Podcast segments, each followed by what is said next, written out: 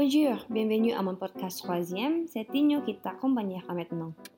Aujourd'hui dans sa classe, on a écouté le podcast de mes amis, Ratna et Cathy. Ce jour, notre professeur nous a demandé de créer un podcast tous les lundis jusqu'au vendredi.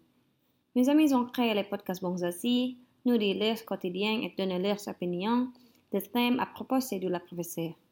Cette bonne expérience qu'on apprend pour faire le podcast quand on ne parle pas pour parler en français.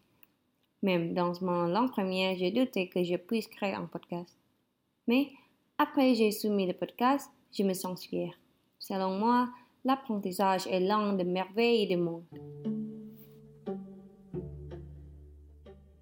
J'ai appris les médias en français aussi par écouter à longue vidéo de TV Sans Monde. Ils nous ont expliqué la fabrication de médias en France. Il est un travail collectif.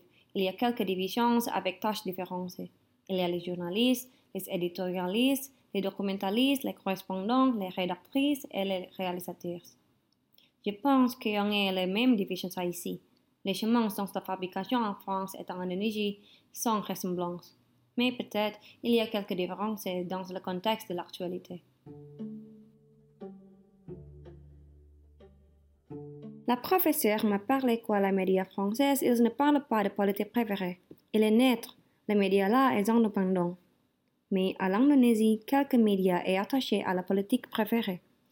Ils promouvent un parti politique dont parfois il y a incompatibilité pour les nouvelles qu'elles sont émises sur la TV, la radio, l'Internet, etc. Il n'y a pas aussi la liberté de presse comme la française. Par exemple, avant l'élection, un média indonésien était occupé par un parti politique.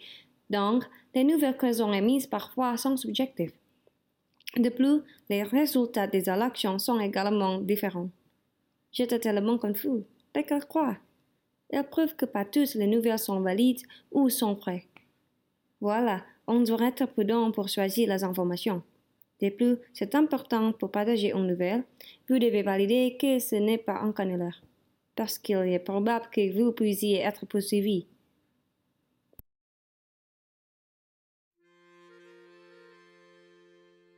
Alors, c'est ça mon podcast aujourd'hui. Je souhaite que les médias d'Indonésie soient plus améliorés chaque année. Au revoir!